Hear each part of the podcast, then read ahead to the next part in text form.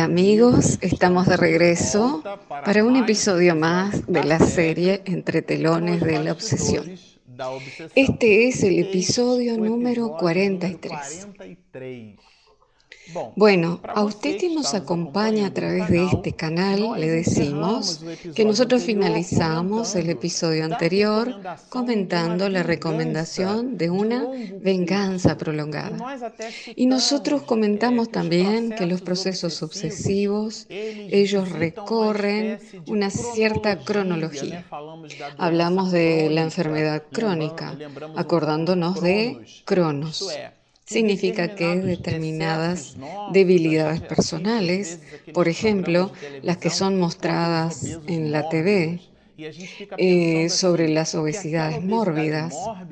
Y nosotros pensamos que aquella obesidad fue, entre comillas, conquistada en el desorden alimenticio, la compulsión alimenticia a lo largo de muchos años, como por ejemplo la compulsión o el desorden en el uso del alcohol. Y a propósito, Manuel Filomeno de Miranda inicia esta obra con tres introducciones y una de ellas es donde él analiza los aspectos de la obsesión y lo titula Examinando la obsesión. Y él cita allí incluso algunos malos hábitos nuestros que son socialmente aceptados, como el uso del alcohol, la glotonería y otros hábitos como la irascibilidad, los celos, la envidia que son puertas abiertas para esos procesos obsesivos que en realidad ellos se presentan a través de pequeñas actividades cultivadas por el intercambio hipnótico entre el obsesor y el obsesado. Entonces veremos aquí que la recomendación de uno de los asistentes de ese mago, del doctor Teofrastus, se trataba de una recomendación para que realizara una venganza prolongada, porque el espíritu que había desencarnado a través del homicidio practicado por su propia esposa, él encuentra en el ambiente familiar de Marcondo, de 21 años,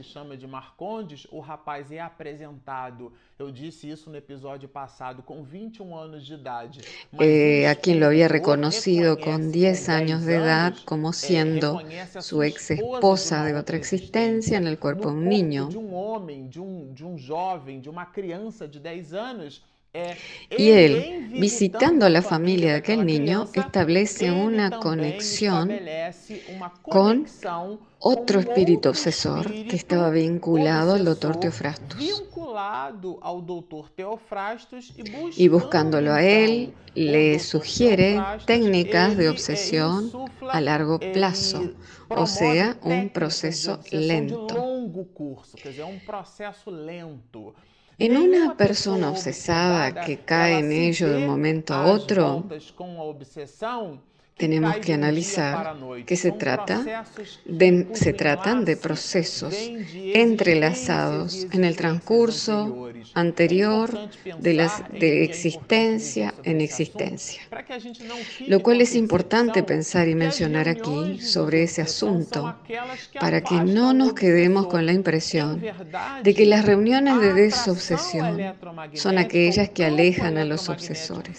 En realidad, la atracción electromagnética el campo electromagnético formado por el obsesor y el obsesado, esa confluencia vibratoria, esa imantación es un perfecto binomio. A propósito, no tiene nada de perfecto, porque se trata de una ligazón vibratoria, es un conubio que parte tanto del obsesor hacia el obsesado como viceversa. Por lo tanto, la reunión de desobsesión que promueve el esclarecimiento de aquel espíritu, si nosotros no tenemos en la fuente, o sea, en el obsesado, un cambio de comportamiento, una replanificación de su modo de vivir, un análisis de su propia vida y su movilización produciendo lecturas y convivencias saludables, en fin, sin su panorama, su ecosistema mental modificado, no existe ni existirá reunión de desobsesión capaz de promover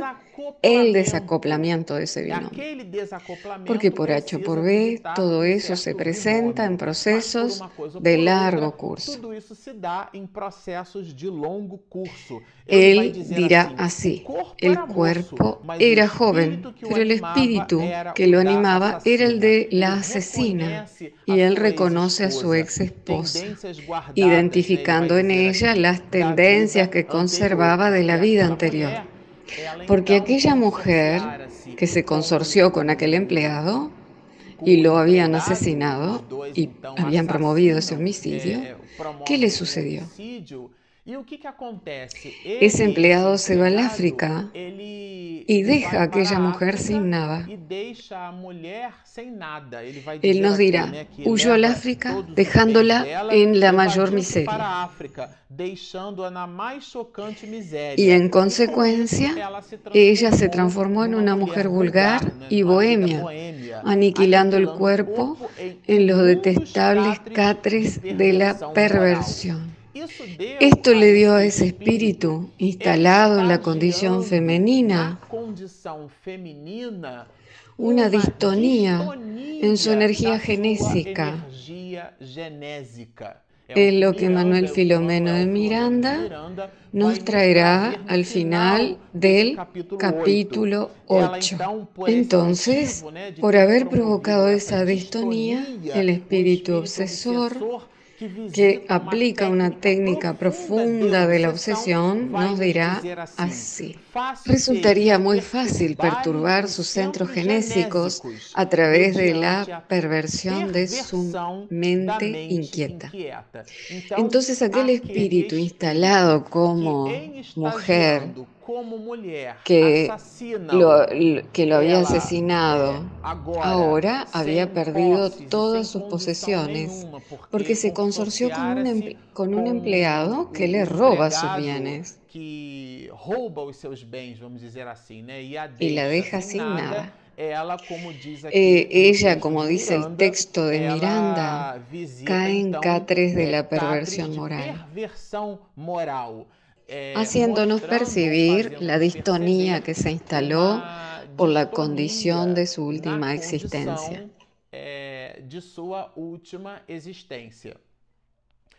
Ahora instalada en la polaridad sexual masculina,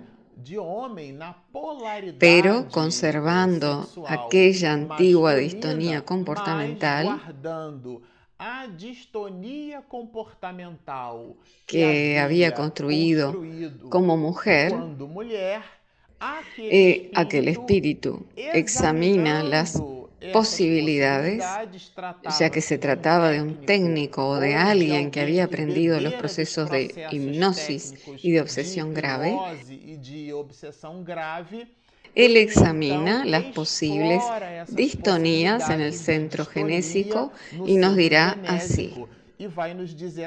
No fue difícil modificar su interés e inclinarle al libido en sentido opuesto al de la ley natural.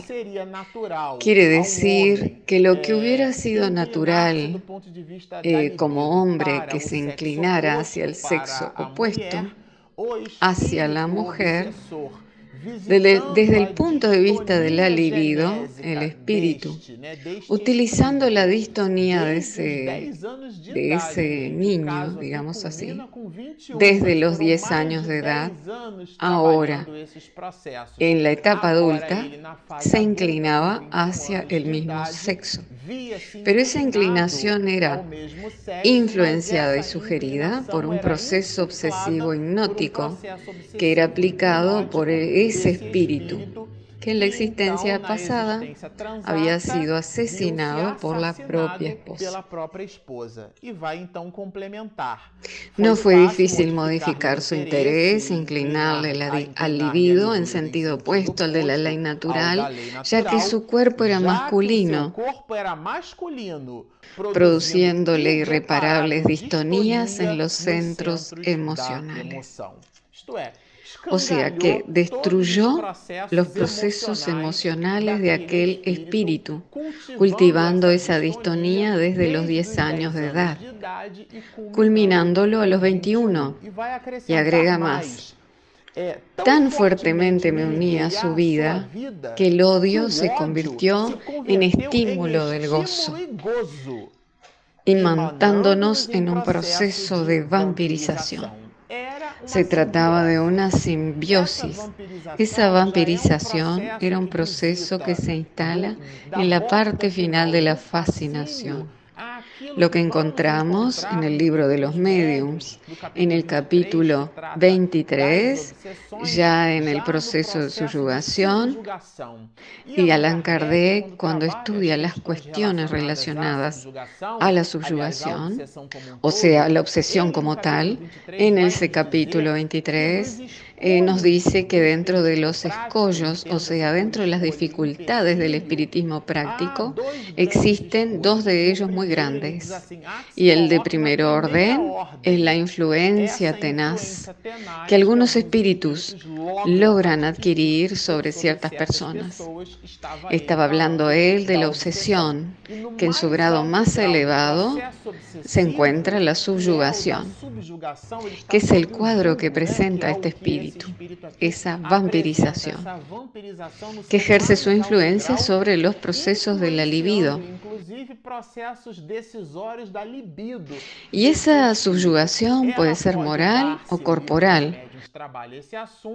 como uma subjugação moral ou uma subjugação até a nivel tal eh, que la imantación, eh, que Kardec incluso la cita y nos da un hecho, en el siglo XIX, en donde un joven, cada vez que aparecía una muchacha, él se arrodillaba ante ella, que observándolo a distancia, parecía que el joven se arrodillaba para declararse a la joven. Pero era el espíritu, dentro de ese proceso obsesivo de elevado grado, eh, que era como si el espíritu condujera una carreta y él le hacía doblar las rodillas del joven para ridiculizarlo en una escena pública. Se trataba en ese caso de una subyugación física de elevado nivel. Y existe la subyugación moral en donde el espíritu encarnado, telemantizado, o telementalizado, perdón, por el obsesor. Habla, dice cosas, dice improperios y muchas veces las personas dicen así, ah bueno, me di cuenta después de lo que yo ya había dicho, pero se trata de un conubio tenaz, la influencia tenaz del obsesor, que dentro de una integración de ideas produce en el otro aquello que el espíritu Glaucus denomina como anestesia mental.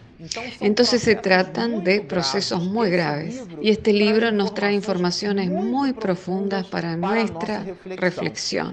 Y él, pero él continúa.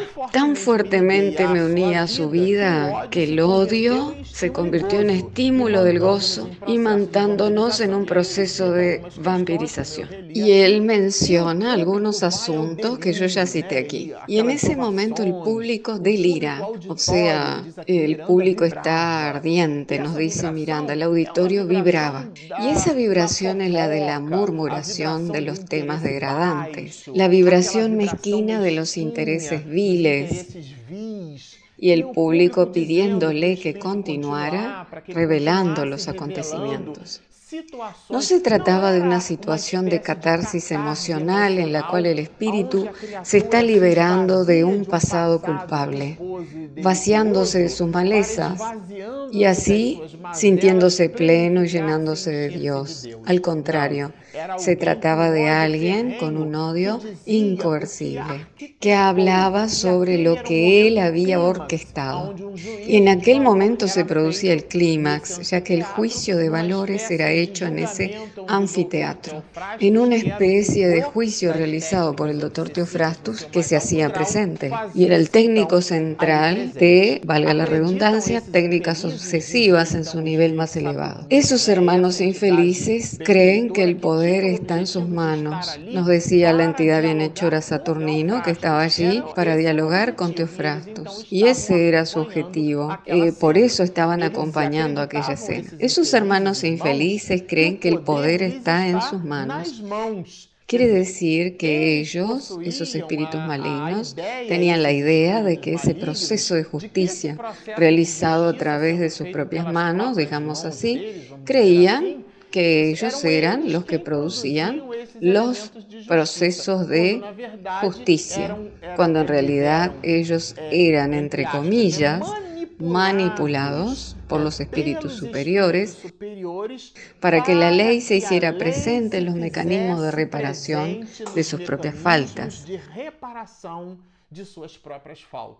cuando en verdad ellos mismos, a través de los impositivos de las mismas leyes, tarde o temprano se reencarnarían dentro de procesos de reajuste personal ante la conciencia cósmica.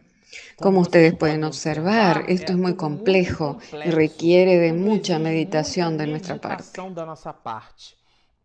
Él nos dirá así, después de algunos años transcurridos en esa convivencia, el obsesor lo decía así, percibí que una extraña tristeza se iba apoderando de ella.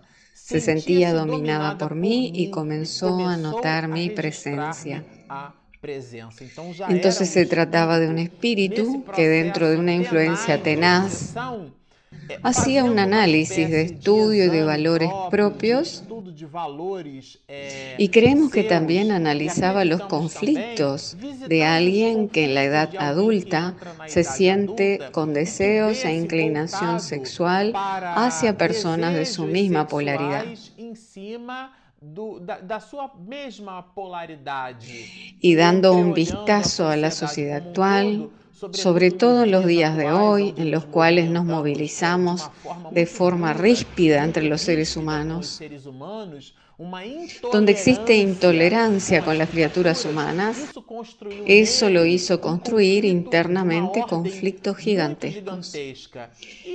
Y Miranda nos hace percibir que gracias a esos conflictos, él comenzó a percibir la presencia de ese espíritu, permitiéndonos ver que esa alma distinguía sus propios pensamientos de los pensamientos ajenos insuflados por mecanismos externos.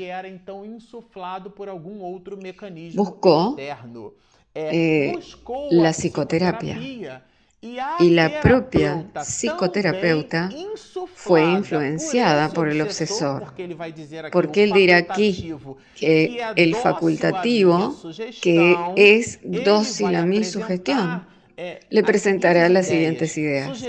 Le sugirió que lo esencial en la vida es que cada uno se realice como lo crea conveniente y que todo lo demás son tabúes que deben ser rotos en beneficio de la felicidad de cada uno. Yo comentaba hoy en mi ambiente profesional hablando sobre la madurez, que la madurez es la capacidad que la criatura humana desarrolla para percibir determinadas cosas, para distinguir lo que puede hacer pero no lo debe hacer y otras que debe hacerlas a pesar de todo. Dentro de ese binomio se construye para sí mismo la madurez.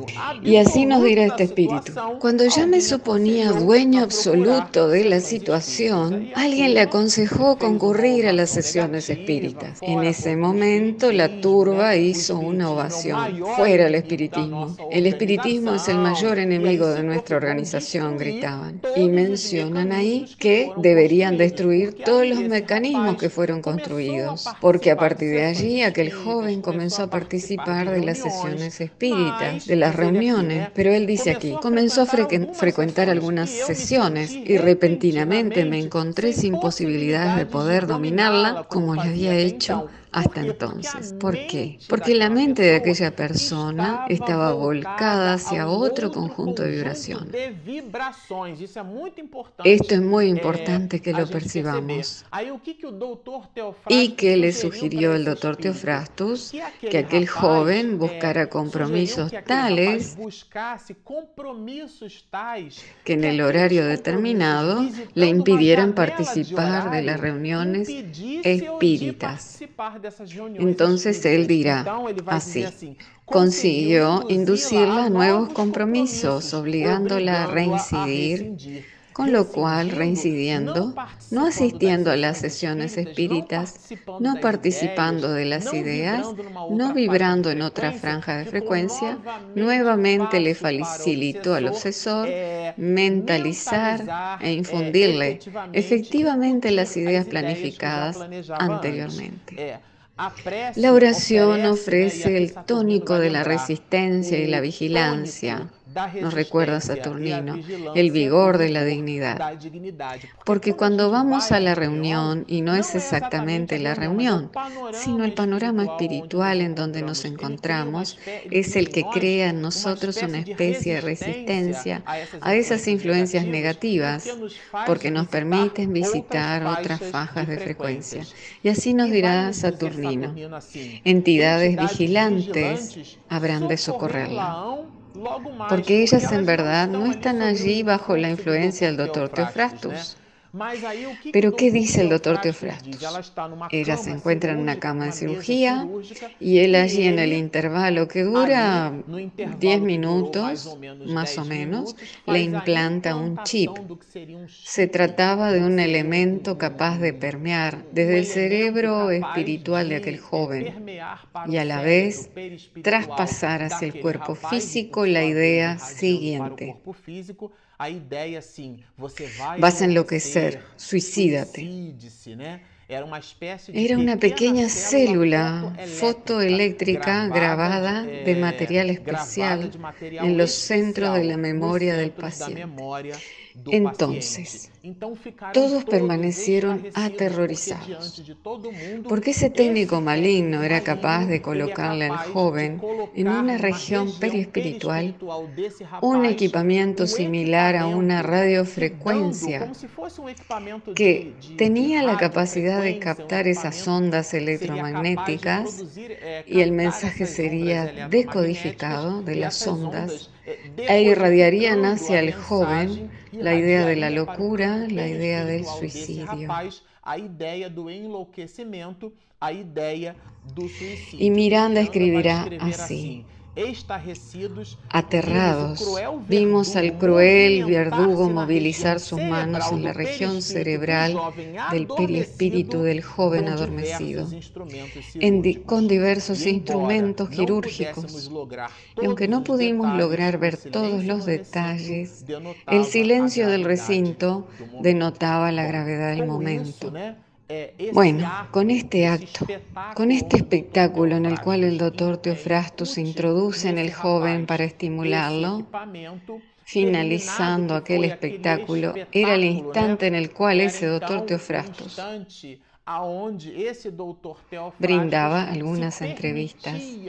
Y es ahí cuando Miranda nos dice así, el momento había llegado. Es lo que en el próximo episodio, iniciando el capítulo 9, en el cual Manuel Filomeno Miranda trabaja el tema reencuentro con el pasado, el doctor Teofrastus se reencontrará con un alma con la cual él tenía una ligazón desde una existencia anterior.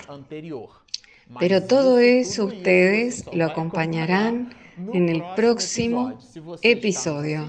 Si usted nos está viendo en este nuestro canal de YouTube, al cual puede inscribirse, Marcelo Uchoa Oficial, y puede descargar también nuestro aplicativo desde Google Play y desde Apple Store. Entonces inscríbase en nuestro canal, descargue nuestro app, síganos y mucha paz.